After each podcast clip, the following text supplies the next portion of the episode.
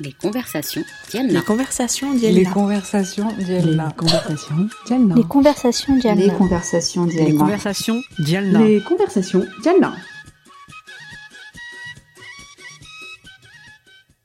Bonjour et bienvenue dans ce podcast de conversation. Et toujours pas n'importe lesquelles, c'est toujours, toujours comme ça. Il s'agit des conversations Diana, donc les nôtres. Je suis Nadia Boucheni, journaliste et cofondatrice de Diana.fr. Bonjour, je suis Nora, photographe portraitiste et l'autre cofondatrice du magazine Diana. Ravie d'ouvrir cette conversation numéro 4. 4. 4, 5, on ne sait plus. On ne 4, sait oui. plus. Euh, bon, on va rappeler euh, quand même, euh, comme à chaque fois, Darija, Diana, pardon. voilà, ça commence. Diana veut dire donc en Darija marocain à nous, et, et c'est ce qu'on a voulu faire avec ce magazine en ligne et ces conversations. L'idée de créer un espace qui nous appartient pour aborder, ah, pour aborder pardon des sujets qui nous concernent et mettre en avant des parcours qu'on ne voit pas ailleurs. Donc le magazine en ligne donne la parole aux personnes issues des minorités, de l'immigration postcoloniale de manière très large. Et pour ces conversations, pour ce podcast, on avait envie de rester un petit peu entre nous, entre femmes d'origine nord-africaine. Et pour rendre ces conversations encore plus fabuleuses, on partage à chaque fois notre table avec une ou deux femmes extraordinaires. Et en l'occurrence, aujourd'hui, nous en avons une. Ah oui, aujourd'hui on en a une et pas n'importe laquelle parce que je suis vraiment ravie de l'avoir devant moi. Aujourd'hui c'est Noël. Hein. Donc aujourd'hui nous allons parler de production photographique faite par des femmes d'originaire, euh, euh, nord-africaine, d'Algérie plus précisément. Nous allons parler de la représentation des femmes nord-africaines faites par des hommes blancs à l'époque de l'ère coloniale à aujourd'hui. En effet, ce temps où le patriarcat parlait pour nous et l'Europe parlait de nous sera bientôt derrière nous, enfin j'espère, car aujourd'hui on prend nos boîtiers et on impose notre vision, on raconte notre quotidien, on exprime notre colère par l'image. La manière dont la France a considéré et photographié ces femmes pendant et après la colonisation est devenue, pardon, est devenue un cliché que l'on va analyser déconstruire. Donc aujourd'hui, nous, filles d'immigrés, avec Nadia et Maya Inès Touam, vous avez vu comment j'ai dit ça? Euh, nous allons parler de photographie et euh, nous allons vous la présenter tout de suite. Donc bonjour Maya. Bonjour les filles. Bonjour, merci d'être euh, d'être venu à notre conversation. Donc on va rappeler brièvement aux, aux auditeurs qui tu es. Euh, on vous renverra aussi vers euh, le portrait que Nora avait avait fait sur Diana de, de Maya et de son travail. Donc tu es artiste photographe né en France de deux parents algériens. C'est important aussi dans pour parler de ton travail, je pense. Euh, et euh, ton travail, si je me trompe pas, puisque moi je suis novice dans cette euh, dans cette conversation, je vais poser les questions des gens qui n'y connaissent rien. Et j'ai deux, deux expertes à côté de moi qui vont euh, amener leur euh, leur expertise justement. Euh, donc ton travail porte un peu sur, euh, tu portes ton regard sur les deux côtés de la Méditerranée. Euh, tu as été diplômé des beaux arts et ça ce n'est pas rien, il faut le rappeler. Et tu questionnes notamment les représentations des femmes et dans ces sociétés dites arabo-musulmanes. On va simplifier euh, euh, pour que ce soit plus facile à comprendre. Est-ce que j'ai oublié quelque chose ou pas? Non, ce que je pourrais juste rajouter, c'est que je travaille donc, euh, moi je dis plus globalement sur les féminités Mhm. et S, euh, parce que euh, euh, ça englobe plein de choses. Ça peut être un portrait, mais ça peut être aussi un travail sur des objets féminins. Et parfois mon travail est objectif, donc comme la série euh, Révéler l'étoffe dont on va parler plus tard. Et parfois il peut être plus mystifié ou plus onirique. Et là je me détache de tout code de représentation euh, standard. Euh, donc voilà, ça c'est ça c'est pour mon boulot global. Et, et sinon, depuis quelque temps, je dirais, je rajouterais que j'ai quand même une pratique multidi- multidisciplinaire parce que je je, je ne me cantonne pas uniquement euh, au médium photographique. Je peux aussi faire de la sculpture, du dessin, enfin des installations, tout ce qui me passe par la tête, qui touche euh, ou en tout cas qui aborde la ces thématiques de féminité. Euh, et euh, je vais le géolocaliser plutôt maintenant en Afrique, euh, sur tout le continent ou euh, au Moyen-Orient, euh, en Afrique du Nord. euh, voilà, c'est pas forcément que spécifique à une région, à un pays. euh, je me laisse le, le champ des possibles. Et tu as tout à fait raison. euh, alors on va commencer euh, tout de suite. La, la première question qu'on qu'on s'est posée déjà nous en préparant euh, en préparant l'émission, c'est de se demander en fait quelles sont les, les, les premières photos que tu as en tête représentant des femmes nord-africaines. Est-ce que quand tu étais enfant, alors ça peut être aussi des photos de famille hein, finalement, mais euh, que- quelle est comme ça la première image ou les premières images qui te viennent euh, en mémoire? Euh, je dirais que, en fait, moi, les premières photos que j'ai en mémoire ou qui sont celles qui me touchent, c'est évidemment des portraits de famille. C'est des portraits quand j'étais en Algérie petite avec des photographies en noir et blanc ou en sépia, portraits d'illustres personnes ou euh, an- ancêtres, etc.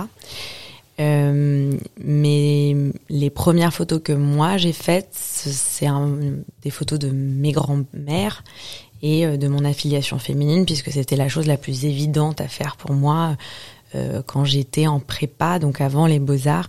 C'était euh, la manière la plus simple de parler de moi sans me mettre en avant.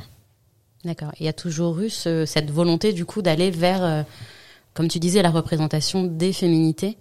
Enfin, c'était naturel. Tu t'es pas posé la question est-ce que j'allais prendre en photo d'autres personnes Non, en fait, ça s'est fait très très instinctivement et euh, et au début, donc c'était vraiment euh, cette affiliation ou cette sororité qui pouvait exister entre euh, euh, euh, cet univers matriarcal que j'avais chez moi ou en tout cas que je que je ressentais et après avoir eu un peu plus de maturité dans ma pratique, j'ai j'ai euh, enfin j'ai compris que c'était cathartique d'abord et après j'ai pris le le temps euh, et j'ai commencé à photographier d'autres femmes qui n'étaient plus de ma famille c'était c'était un pas euh, vers l'inconnu qui euh, qui était assez im- important à faire pour moi Ok.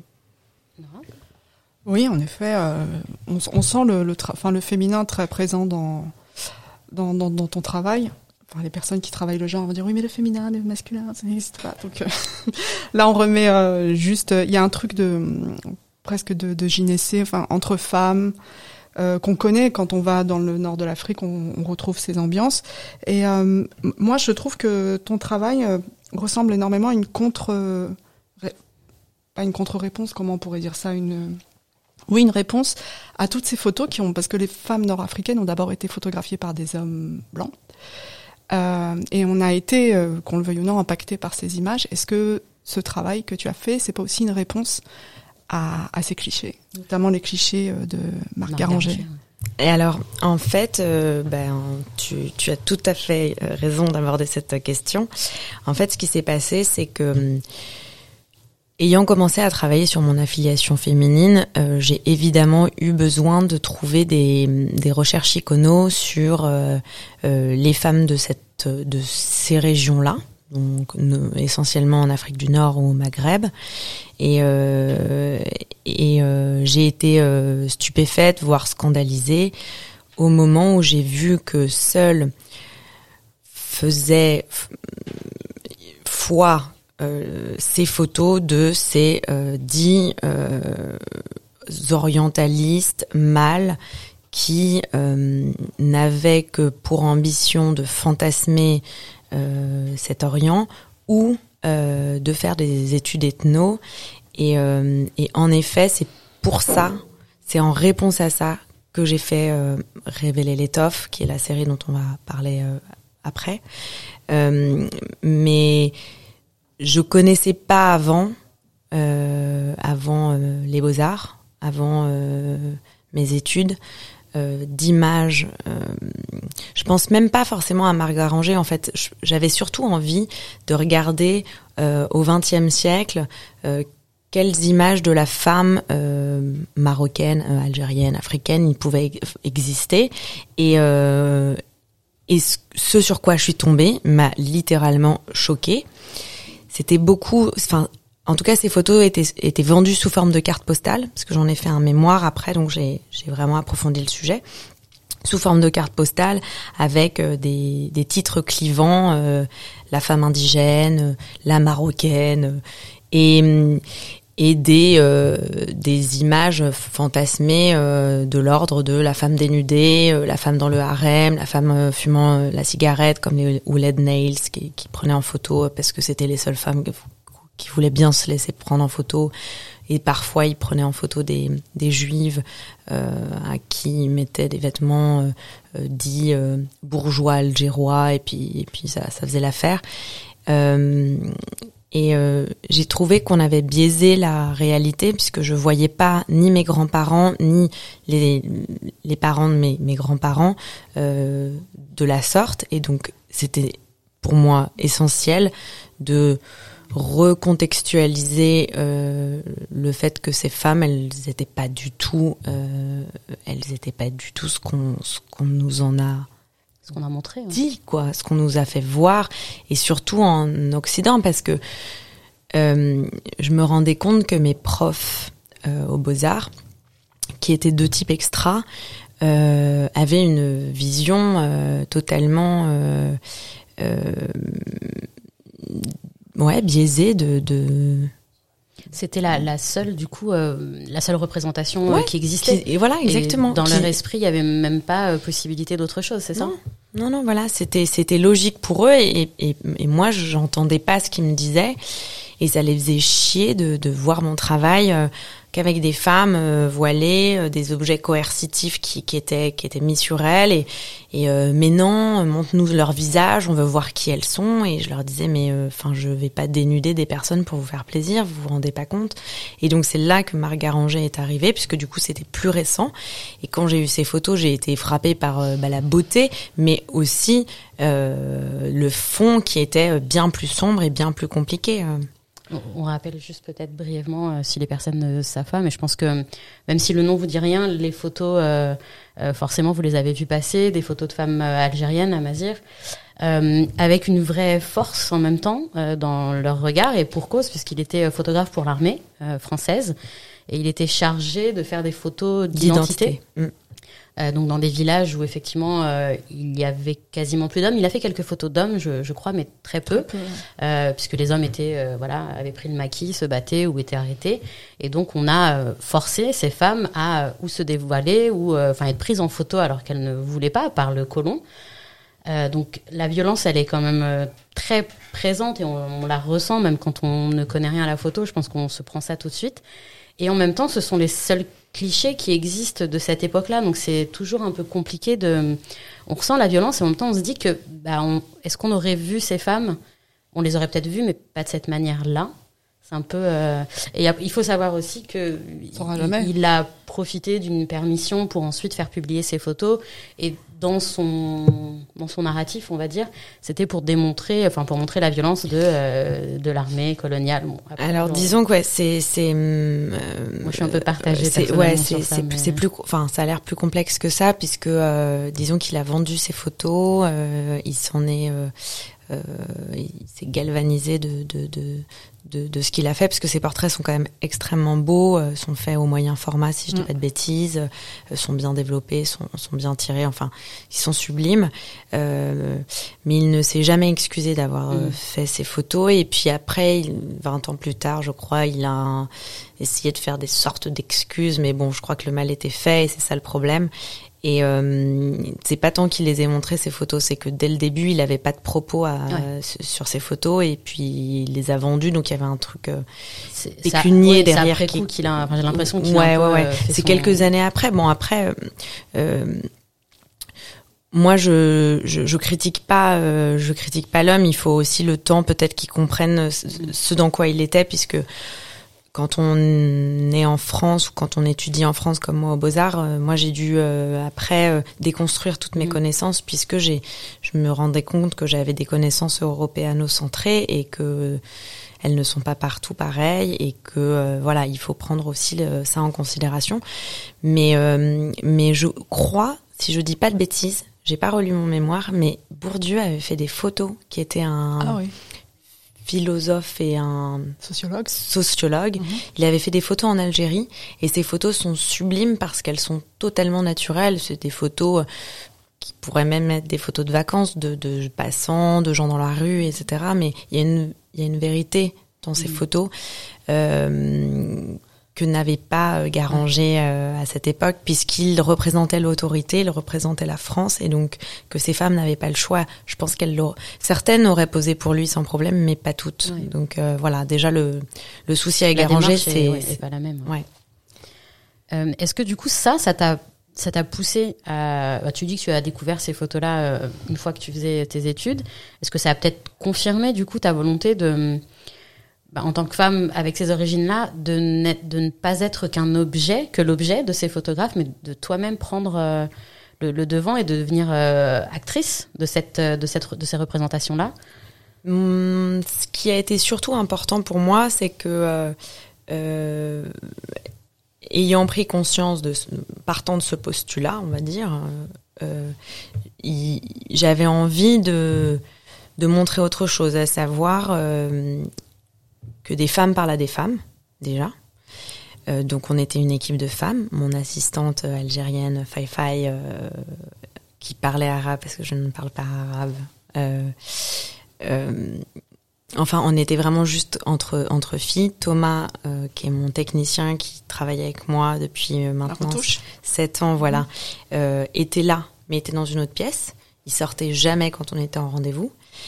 Donc j'avais envie aussi d'instaurer un, rapport plus intime, puisque on était entre nous. Si les femmes avaient envie de se dévêtir, elles pouvaient. Si elles n'avaient pas envie, elles le faisaient pas, etc. Et j'avais aussi envie de ne pas intervenir ou qu'on voit le moins possible mon intervention photographique, dans le sens où même si ça allait être des mises en scène, euh, ce qu'on sait de ces photos, c'est le nom de cette personne et il y a le texte à côté qui est leur interview. Et moi, j'interviens au final que plastiquement, euh, puisque je vais donner certaines teintes dans certaines villes, etc. Donc on va voir quand même que c'est euh, que c'est il y a un peu de moi, mais il y a beaucoup d'elle. Et c'est surtout ça que j'avais envie de, de, de, de donner. C'était à nouveau la parole aux femmes qui sont prises en photo en fait, parce que euh, Garanger et, et, et, les, les autres. plus anciens, euh, je pense qu'ils étaient surtout euh, friand de, de, de, revenir avec euh, des images exotiques, mm. comme ils disent, euh, de, de ce concept d'exotisme. Euh, donc plus on allait dans loin dans l'exotisme, et mieux c'était, ce que j'avais pas du tout envie de montrer. Du coup, c'était ces femmes-là qui étaient elles-mêmes actrices en fait de totalement. ça se ressent. totalement. Ça se ressent complètement et, et euh, on pourrait même faire le parallèle entre les femmes nord-africaines et les femmes tahitiennes, c'est-à-dire le concept de la vainée. Dernièrement, il y a des femmes tahitiennes qui disent mais ces images-là, c'est pas nous.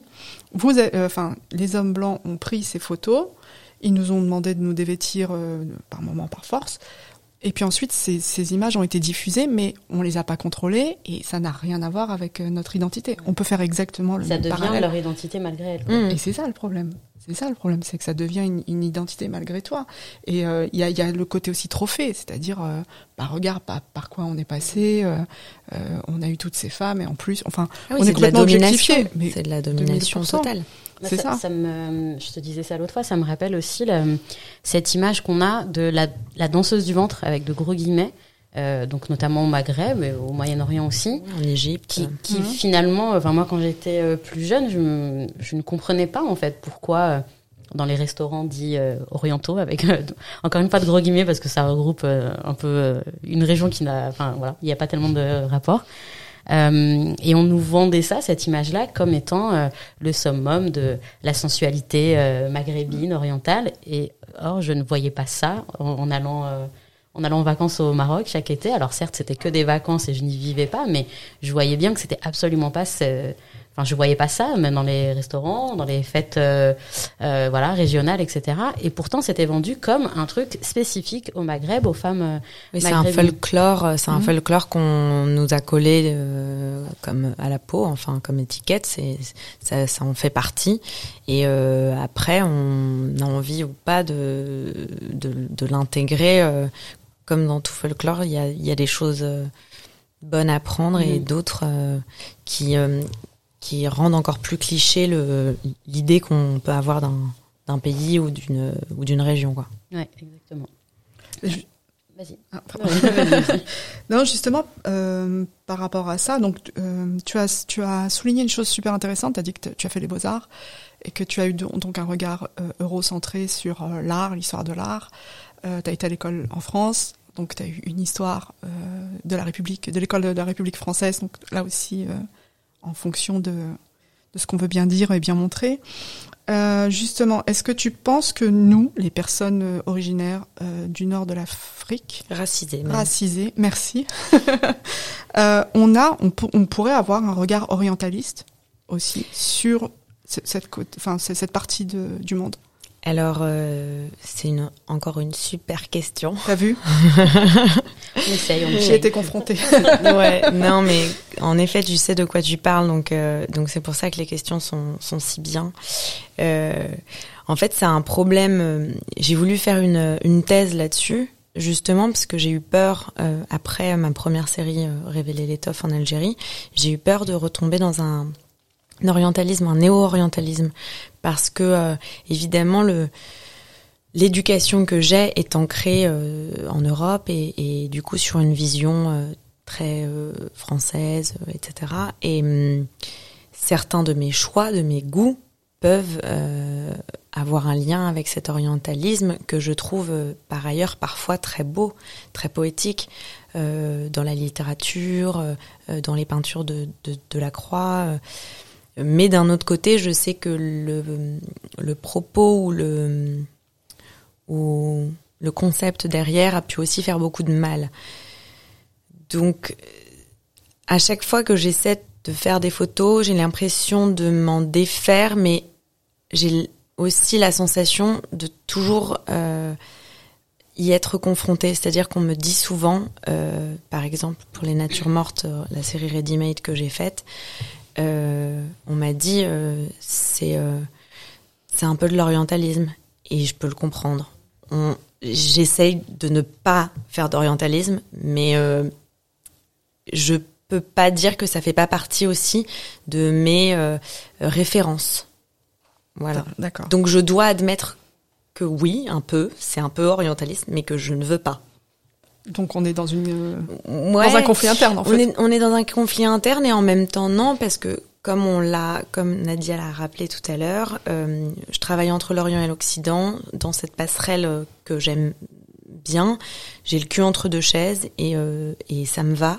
Donc euh, ça fait aussi partie de voilà de, de ma définition. Mais du coup, le fait que tu te questionnes justement sur sur cette problématique, je vais pas dire que ça euh, adoucit euh, le, le, problème, mais il y a, y a ce questionnement qui fait que c'est, c'est pas tout à fait, euh, comment dire, t'es moins dans quelque chose de, de comme ça qui s'impose en disant j'impose voilà ma vision de mon point de vue et c'est mon fantasme, etc. Tu questionnes ça, donc déjà t'es es un peu dans un truc qui déconstruit malgré tout le regard qui pourrait être péjoratif quoi. J'espère, j'espère. Mais disons que par exemple les photographes qui m'ont beaucoup inspiré quand quand j'ai découvert, euh, je sais plus en trois ou quatrième année, euh, bah, en fait que j'étais déjà pas toute seule à faire ça. Ce qui, est, euh, ce qui est ce qui est génial parce que on est on travaille énormément mhm. seul et quand on est étudiant et quand on est artiste et du coup, je me suis rendu compte qu'il y avait des pionnières comme Shirin Neshat, comme Majida Katari pour le pour le Maroc, Lala Saïdi. Comme bien sûr, mhm. Lala Saïdi, comme euh, Razel, euh, qui est iranienne, qui est, bon, elle, fait, elle est entre photo et vidéo, mais bon, en tout cas, ces femmes travaillaient sur leur image, sur l'image des femmes, etc. Et au début, j'étais fascinée par leur travail, littéralement fascinée. Euh, Lala Saïdi, euh, je, je, elle a un travail euh, qui s'impose à nous et puis qui est d'une rigueur, d'une discipline, d'une beauté sans nom. Mais, mais après avoir mûri au final et mûri ma réflexion, est-ce que c'est pas du néo-orientalisme? Est-ce qu'on fait pas mal à la femme encore à la montrer dans son harem et à, à, la, à la rendre lascive et, euh, et spectatrice de leur vie? Euh, Voilà, c'est des questions que je me pose. Euh, ça n'enlève en rien la beauté du travail, mais je sais pas si c'est leur rendre justice. Et c'est pour ça que j'ai essayé d'en révéler l'étoffe, de faire un travail qui était peut-être moins moins esthétique, moins moins moins oui, mais parce que parce que j'aurais pu aussi le faire, mais j'ai pas voulu parce que euh, parce que le propos était plus important. Je veux dire, l'engagement, euh, le fait d'être activiste et de montrer que ces femmes avaient devaient reprendre, euh, enfin, en tout cas, dans la représentation qu'on a d'elles, elles devaient reprendre leur, euh, leur la parole. Euh, et ben, je, je, je me suis efforcée de, de de ne pas reprendre de code orientaliste.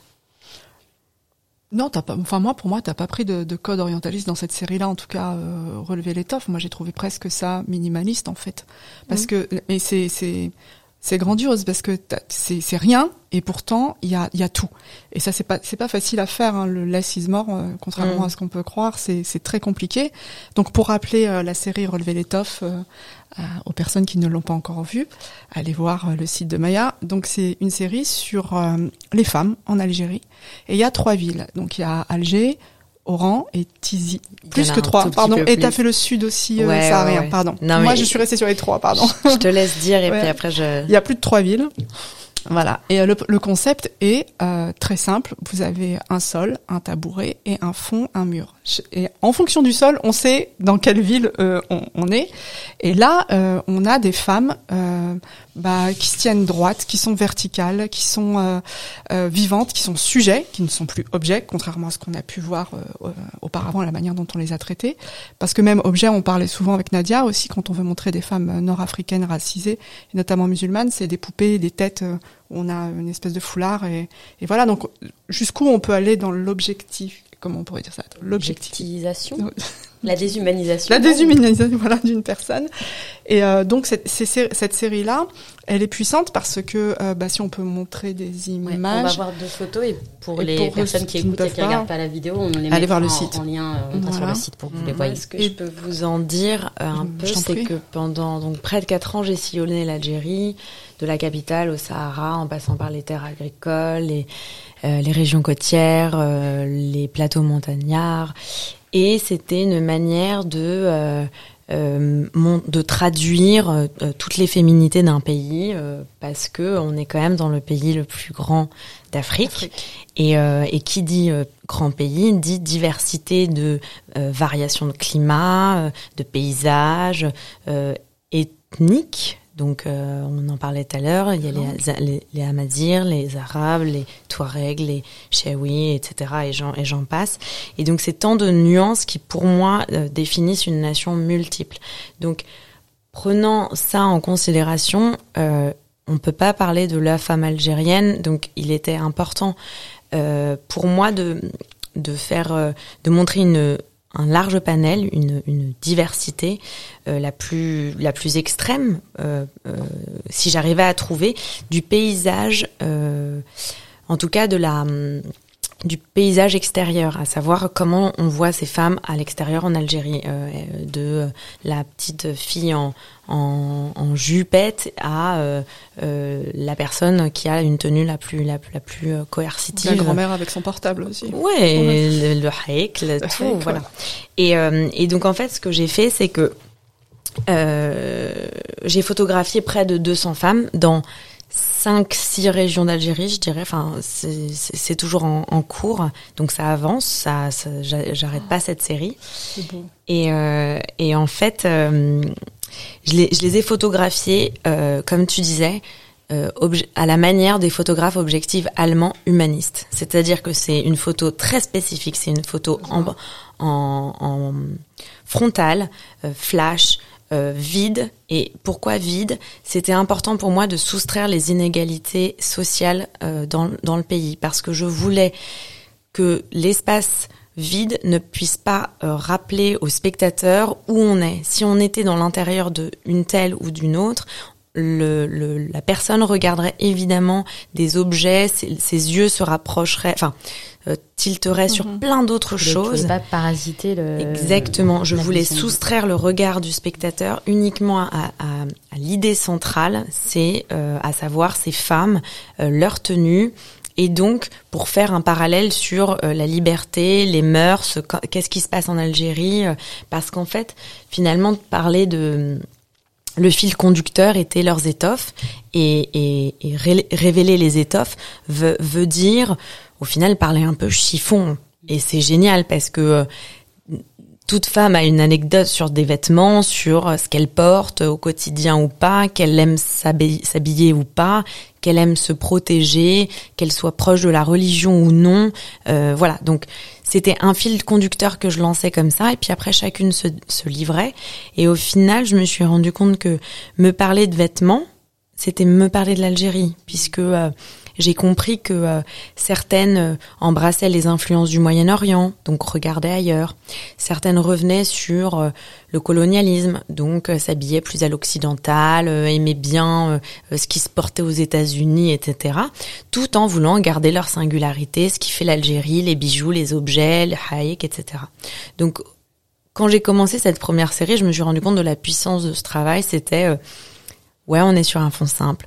Ouais, c'est simple. Mais comme tu dis, euh, le plus simple n'est pas forcément euh, voilà le plus évident euh, parce que il, il, faut que ça parle aux gens, il faut que ce soit dynamique, il faut que voilà, il y, avait, je leur proposais plusieurs positions, elles, elles acceptaient ou non. certaines ont refusé de poser. Oui, on a même des photos de tabourets des fois. Ouais, elles ont refusé. Ah, le témoignage était un tabouret. Ouais, en opposition euh, parce que elles euh, supportaient pas les femmes voilées dans la rue et qu'elles en avaient marre et, et pourtant c'était des Algériennes qui avaient pas quitté l'Algérie et donc c'était une telle rébellion que qu'elle voilà que en tout cas cette femme m'avait dit je veux pas poser j'ai eu j'ai eu tout vraiment j'ai eu un, un, tas de parce que du coup sur 200 portraits ces 200 portraits sélectionnés, il doit y en avoir environ 700 qui ont été faits et donc j'ai dû toucher au moins 1000 personnes puisque euh, il y en a plein qui ont refusé, il y en a qui sont venus qui ont qui ont pas participé. Euh, euh voilà, c'était une expérience en tout cas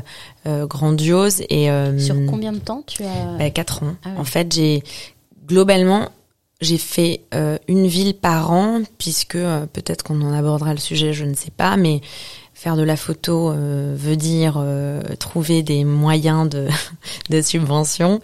Et donc tout ça prend du temps. Donc il fallait euh, soit gagner des sous avant pour y aller soit trouver de l'argent en amont. Donc je me suis jamais un artiste n'a pas la même temporalité que que tout un chacun on va dire. Et donc travailler une série en un an, c'était pas grave. J'avais plein d'autres séries à côté, plein d'autres petits boulots euh, à faire euh, en photo.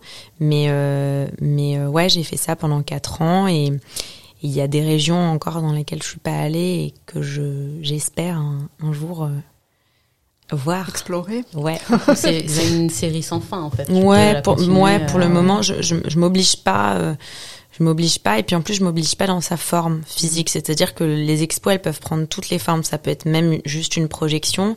Ça peut être une expo au mur de 10 photos mais euh, un archivage supplémentaire je sais pas euh, projeté euh, ou sur un, une tablette peu importe. On a fait on a filmé, photographié et, enregistré donc toutes ces femmes. Donc j'ai un, nombre d'heures d'écoute audio euh, sublime qui fait qu'on peut, euh, je peux en faire une pièce sonore. Voilà, j'ai plein de choses et pour le moment, je les laisse, euh, je les laisse mûrir. Non, je trouve ça beau comme travail d'archivage en fait, et, et de montrer aussi on en parlait justement juste avant le, podcast, toute la, beauté de, des régions en fait euh, d'Afrique du Nord, parce que c'est vrai que bah, les déchets coloniaux, qu'on dit les Arabes et puis on, on, met le tout dans un. Mais en fait, c'est comme tu dis, c'est bien plus complexe que ça, tant au niveau vestimentaire que linguistique, même euh, gastronomique. Hein, ça n'a rien à voir d'une côte à une autre ou de l'est à l'ouest. Constantine ne parle pas comme Alger, Alger ne parle pas comme euh, Tlemcen. Enfin bon. Et ça, c'est valable dans tout dans toute l'Afrique. Euh, moi, justement, je voulais revenir par rapport à l'argent. Tu disais que, ben oui, euh, pour faire de l'art, il faut de l'argent.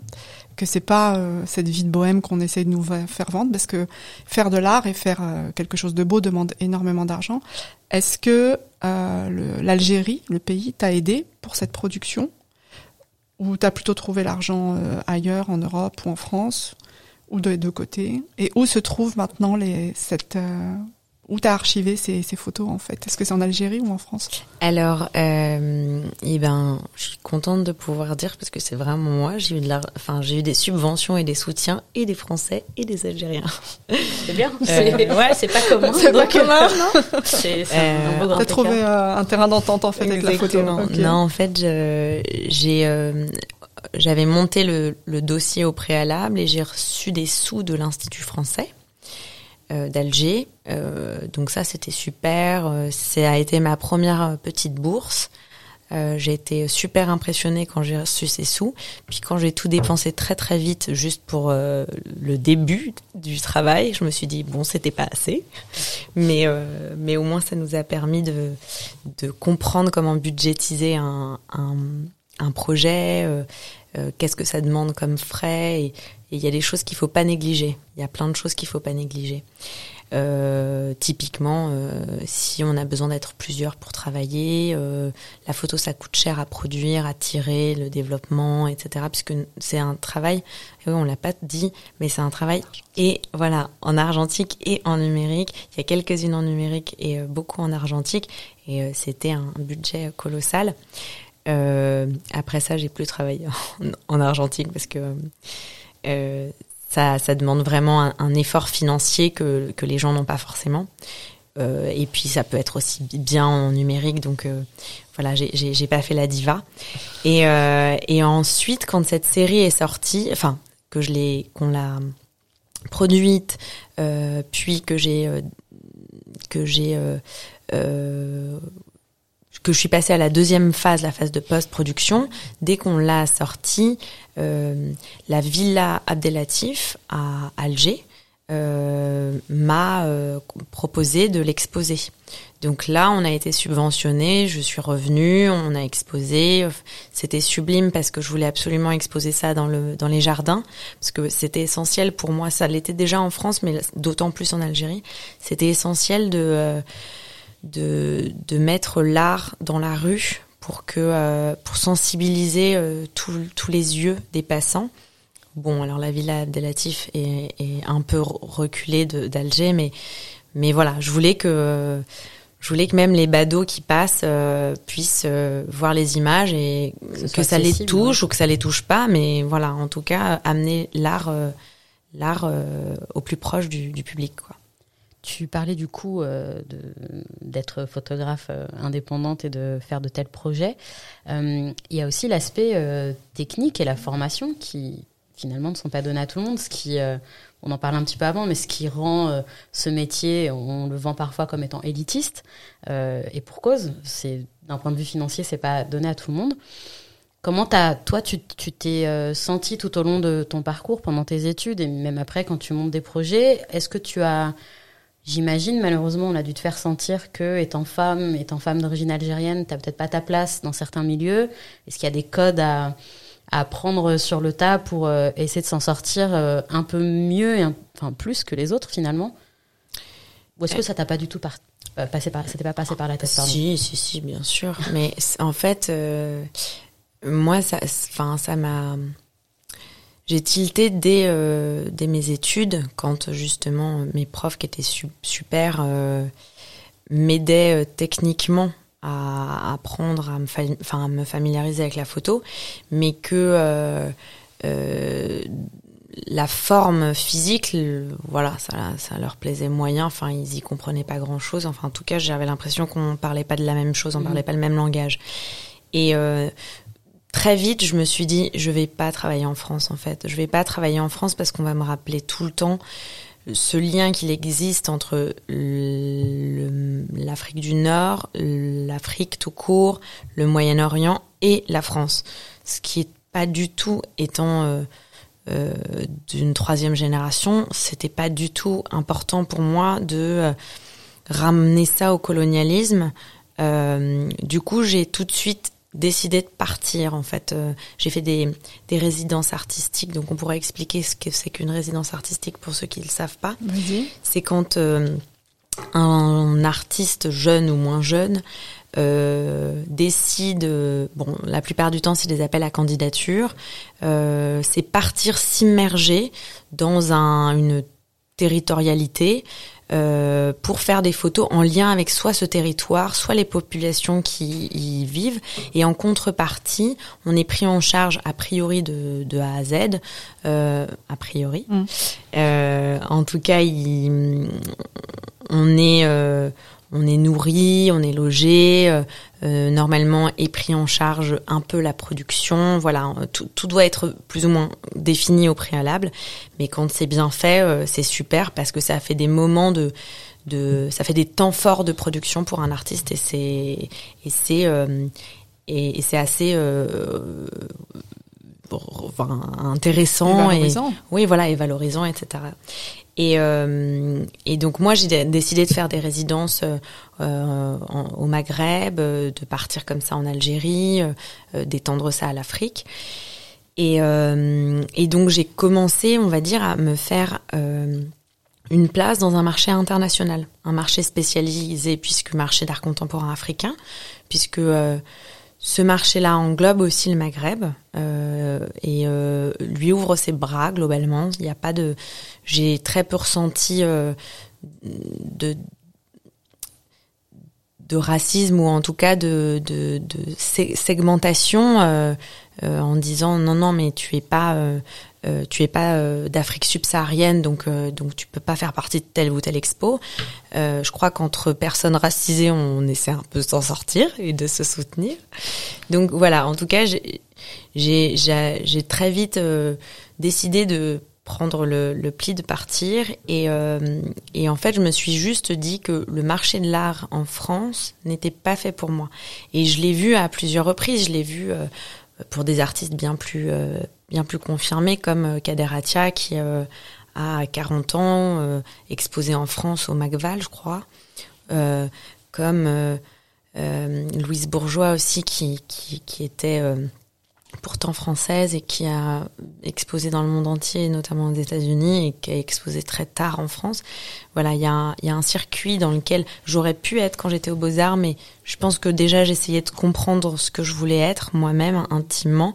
Donc j'étais pas du tout dans un réseau, j'étais pas dans une compréhension de cet univers du marché de l'art pas tant du monde de l'art parce que c'est c'est autrement enfin c'est autre chose le monde le monde de l'art mais euh, voilà, comment euh, mettre son travail sur le marché, comment réussir à le vendre, comment comment euh, faire en sorte que sa cote augmente, comme, enfin voilà, tout, toutes ces notions que je n'avais pas. Et je me suis juste dit que le marché français n'était pas fait pour moi parce que je sais pas euh, l'avis des collectionneurs euh, sur mon travail. J'avais peur justement qu'on revienne à un orientalisme. oh, c'est je t'achète ça parce que euh, c'est beau, cette femme se dévoile ou je sais pas. Ce, ce genre de, de réaction m'aurait tellement fait chier que j'ai. En fait, pour te protéger, tu t'es dit c'est une manière aussi de se libérer un peu de ce qu'on appelle le le white gaze, le male gaze, le white male gaze même. Euh, tu te libères de ça en te, en t'expatriant finalement euh, pour euh, aussi te protéger. Exactement. Mais, mais le, enfin, ce qu'il y a de remarquable, c'est que enfin, tu préférais refuser une vente qui pourrait t'aider euh, à produire, voire même à vivre, plutôt que de alimenter un espèce de fantasme. Parce que du coup, c'est pas cohérent dans, dans, dans ton travail si tu vendais c'est ça qui est intéressant. T'as as un collectionneur qui peut te blinder de thunes, qui va t'acheter ça parce que oh, c'est un truc euh, orientaliste, et puis là tu dis non, je veux pas te le vendre parce que t'as pas vu correctement euh, mon travail. Mais t'es en droit, c'est ton travail, ça reste, ça reste ton bébé, c'est ça, c'est de la chair de ta chair, c'est ce que t'as produit, t'as mis, t'as mis tout, t'as mis ton énergie, t'as mis, t'as mis des, des, des, nuits blanches, voilà, c'est, c'est, c'est sous césarienne, madame, sous césarienne, cette photo. voilà, c'est, c'est, euh, c'est évidemment euh, éminemment personnel. Donc si euh, si la personne qu'on a en face ne nous plaît pas, on va trouver des subterfuges pour lui dire que la, la photo n'est plus disponible, qu'elle n'existe plus, que enfin on m'a fait toutes choses de propos, enfin toutes sortes de propositions euh, euh ahurissantes et ouais ouais il y a on a encore heureusement le droit de refuser. Non, mais je trouve ça intègre en fait. Oui, voilà. Je trouve ça super intègre. tout le monde l'aurait pas fait. Spécialement fait. Enfin, je sais pas. Et euh, justement, on parlait de, des codes et de ce milieu qui est hyper codé. Ne serait-ce que la manière de présenter ses photos, un galeriste est codé en fait. Tout de suite, on voit si on est pro ou pas dans la manière dont on rentre, dans comment on présente son travail, euh, la boîte dans laquelle est les photos, se trouvent les photos. Tout de suite, on voit si on a affaire à quelqu'un de, de pro ou pas. C'est ultra codé.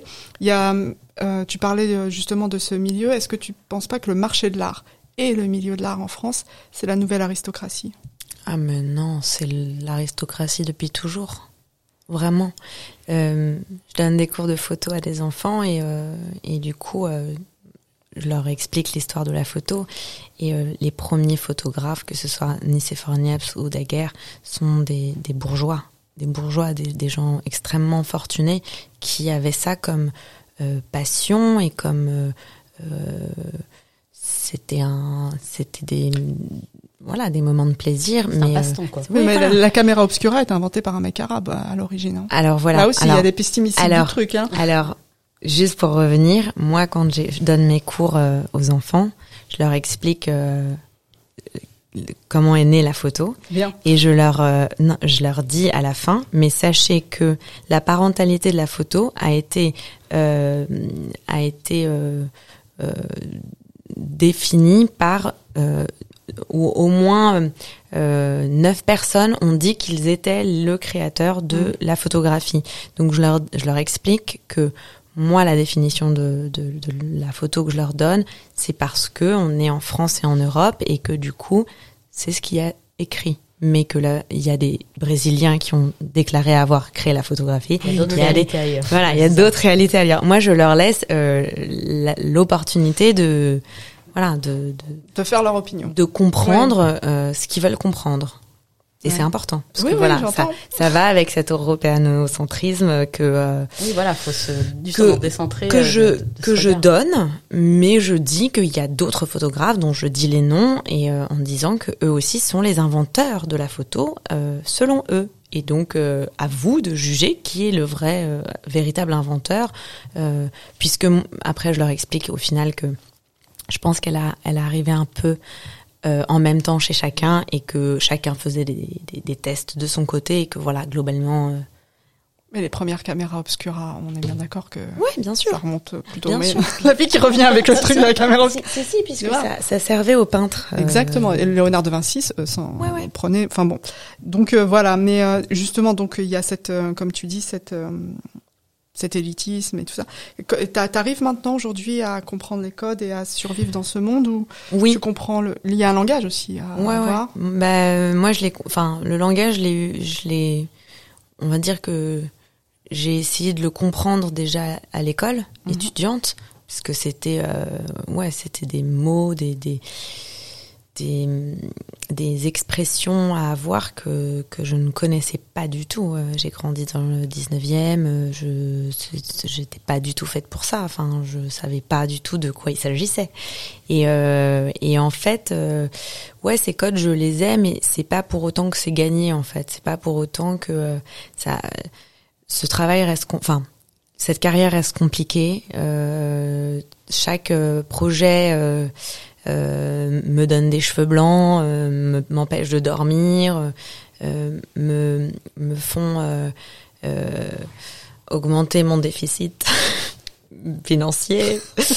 Donc euh, non, c'est euh, C'est pas gagné. non, c'est pas, c'est jamais gagné en fait. Euh, et puis euh, là, le Covid euh, m'a montré que la fragilité de ma carrière quand même, parce que quoi qu'il arrive, euh, ça reste une, des carrières assez précaires euh, et que c'est un combat quotidien si on n'est pas issu d'une d'une voilà d'un milieu éli- élitiste. euh, d'un milieu favorisé ou totalement favorisé, bien que je sois pas euh, issu d'un milieu défavorisé, hein. mais euh, c'est des galères. Oui, il faut les capitaux, quoi. Ouais. Tu, tu disais tout à l'heure, tu parlais de des photos euh, qui ont été exposées à Alger euh, dans les jardins et que tu voulais les rendre accessibles euh, au plus grand nombre. Quand on débute et même quand on est euh, installé en tant que photographe et surtout quand on voilà quand on ne vient pas de ces milieux favorisés, euh, j'imagine que ça doit être euh, je comprends l'idée de le, rendre accessible, mais ça va être encore plus important peut-être pour toi de te dire je veux exposer dans de beaux endroits, là où les autres ont accès, avec des tirages les, les, les plus beaux possibles. J'ai j'ai appris aux côtés de Nora qu'effectivement il y avait euh, des différences de tirage, de papier, euh, d'impression, etc. Donc bon, ça me parle pas trop, mais je, je vois la différence. C'est un peu il y en a qui résistent revanche, quoi. autant et il y en a qui résistent Ouais. pas autant. Voilà, il faut se dire que aussi quand C'est on un investissement travaille, à long terme. Ouais.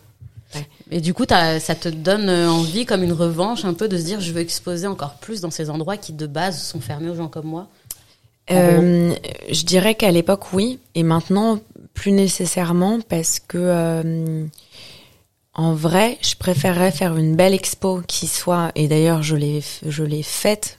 Je- Si je fais un point sur ma carrière, j'ai préféré exposer dans un euh, squat qui était à Bonne Nouvelle qu'un copain Aladdin, euh, ouvreur de squat à Paris, euh, assez assez connu, euh, avait euh, fait, puisqu'on avait collé à même le mur sur des grandes affiches des dos bleus, comme dans le métro. et euh, des, des, images qui faisaient entre 1 et 2 mètres. Il y en avait même, même une qui faisait 3 mètres. Et ben j'ai préféré cette expo parce que euh, bah, du coup c'était squat donc tout le monde rentrait, tout le monde venait, partait, on l'a laissé ouverte. Puis c'était pas des beaux tirages donc tu pouvais l'abîmer, ça me ça me faisait pas grand chose. j'ai j'ai trouvé cette fulgurance bien plus prenante que certaines expos, euh, je sais pas, j'ai fait un petit truc à l'Institut du monde arabe avec plein d'autres gens, c'était un patchwork horrible, enfin c'était j'avais aucune aucun plaisir à me dire bon bah voilà, j'ai fait un truc à Lima quoi, enfin c'était nul quoi. Qu'est-ce que t'as pas aimé. T'as pas aimé la scénographie? T'as pas aimé Bah, j'ai pas aimé euh... je sais pas, j'ai pas aimé comment ça s'est déroulé tout en fait, on donnait une image euh, à quelqu'un, on nous l'a jamais rendu, on nous a jamais euh, rien dit, on puis il n'y a jamais eu de réel vernissage avec une. enfin, il y a eu une sorte de vernissage, mais il n'y a pas eu de mots, il n'y a pas vraiment eu de suivi, comme il y avait 200 ou 300 artistes qui exposaient un petit bout. Et puis c'était vraiment, euh, c'était un, un cadavre exquis, donc euh, fallait mm. continuer le travail de quelqu'un. Bah, c'est pas forcément esthétique, c'est pas forcément bon. Voilà, j'ai pas, j'ai pas trouvé cette initiative euh, qui était bonne à la base, extrêmement bien mise en avant, alors que que l'autre euh, dans, dans un petit lieu euh, squatté qui était en plus un, euh, les anciens toilettes de la RATP. Donc il y avait un truc, enfin c'était un peu plus obscur, c'était génial, c'était absolument génial.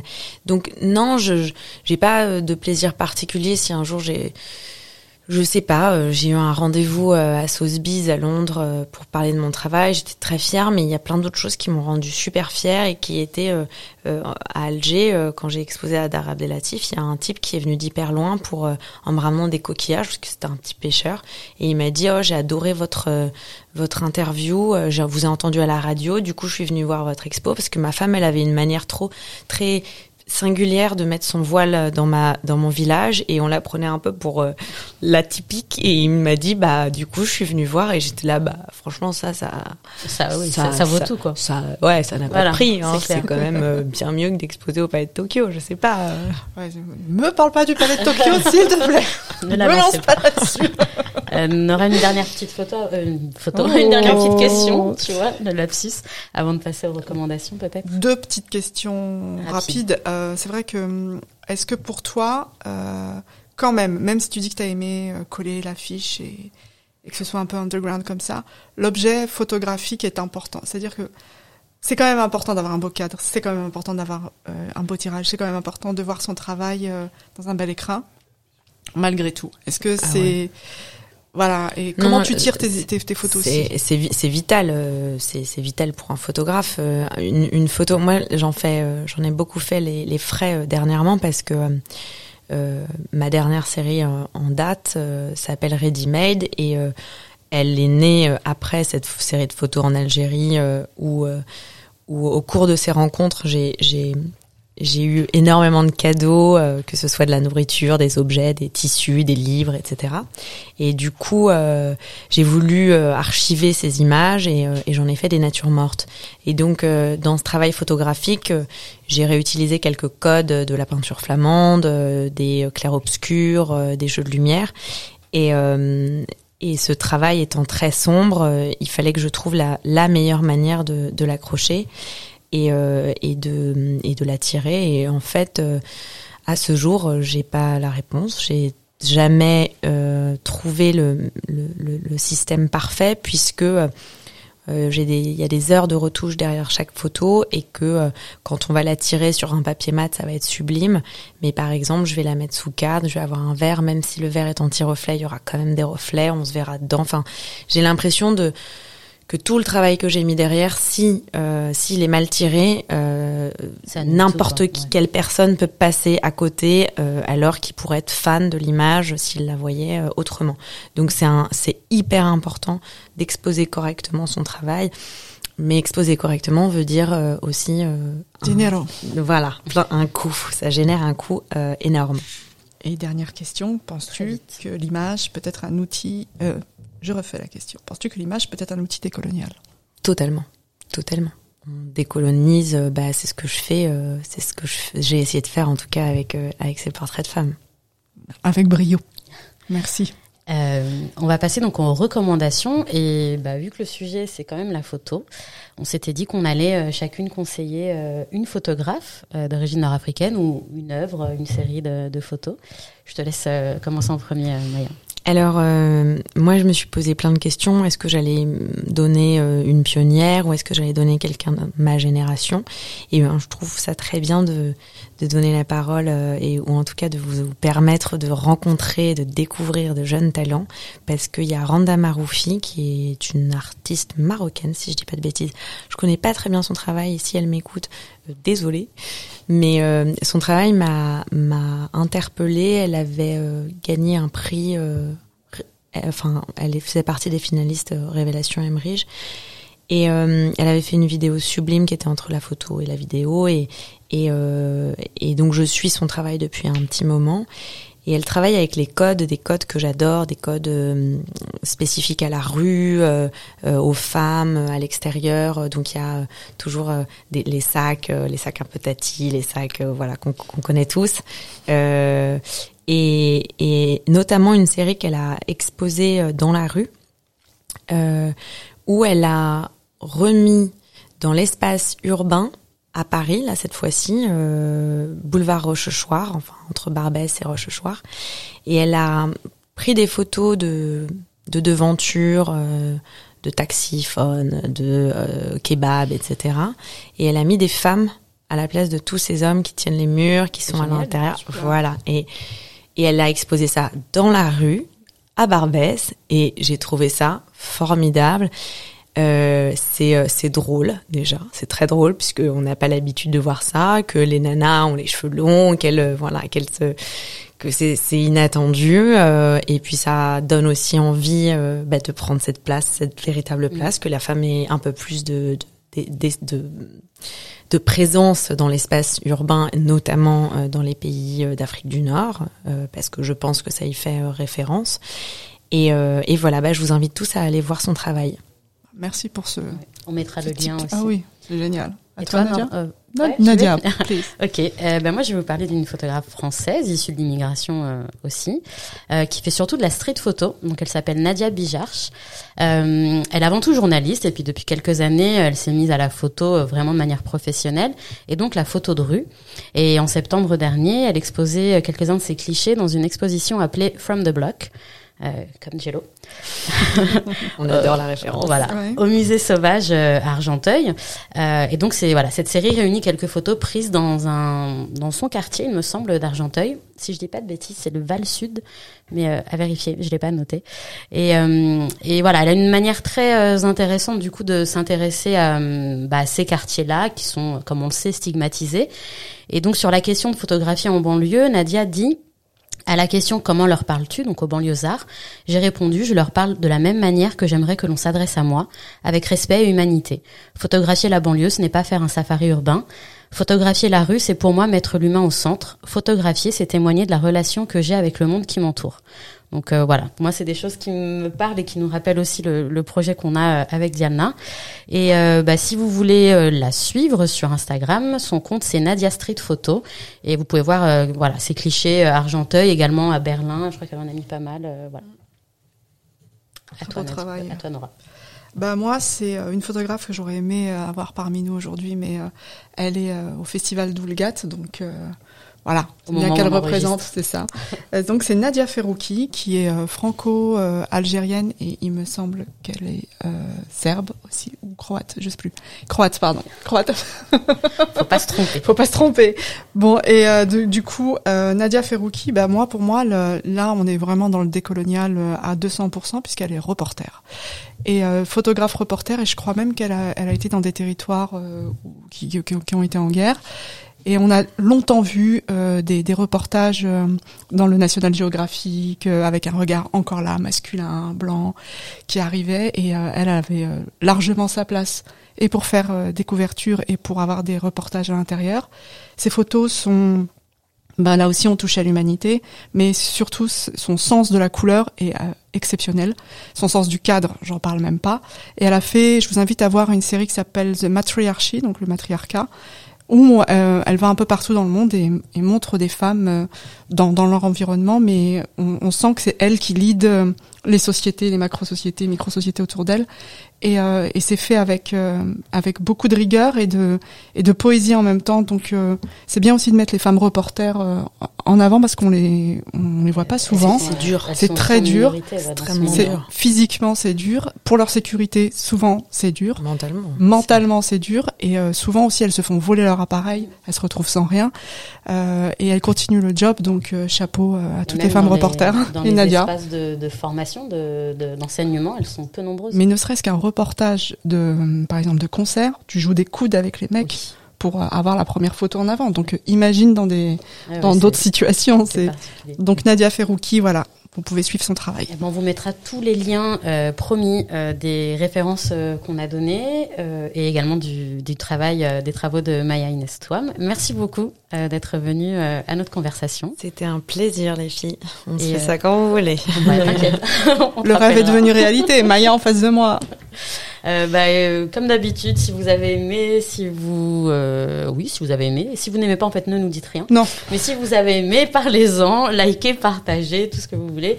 Et puis, bah, n'hésitez pas à nous faire des retours euh, sur ces conversations. Si vous avez des idées de sujets que vous voulez nous voir aborder, voir euh, si vous-même vous avez envie de témoigner, n'hésitez pas. On est présente sur tous les réseaux sociaux. J'ai pas tout ça en tête, mais euh, Diana, vous, vous nous cherchez, vous nous trouverez facilement. Voilà. Et ben, merci beaucoup et à très bientôt. Azul. Au revoir. Au revoir.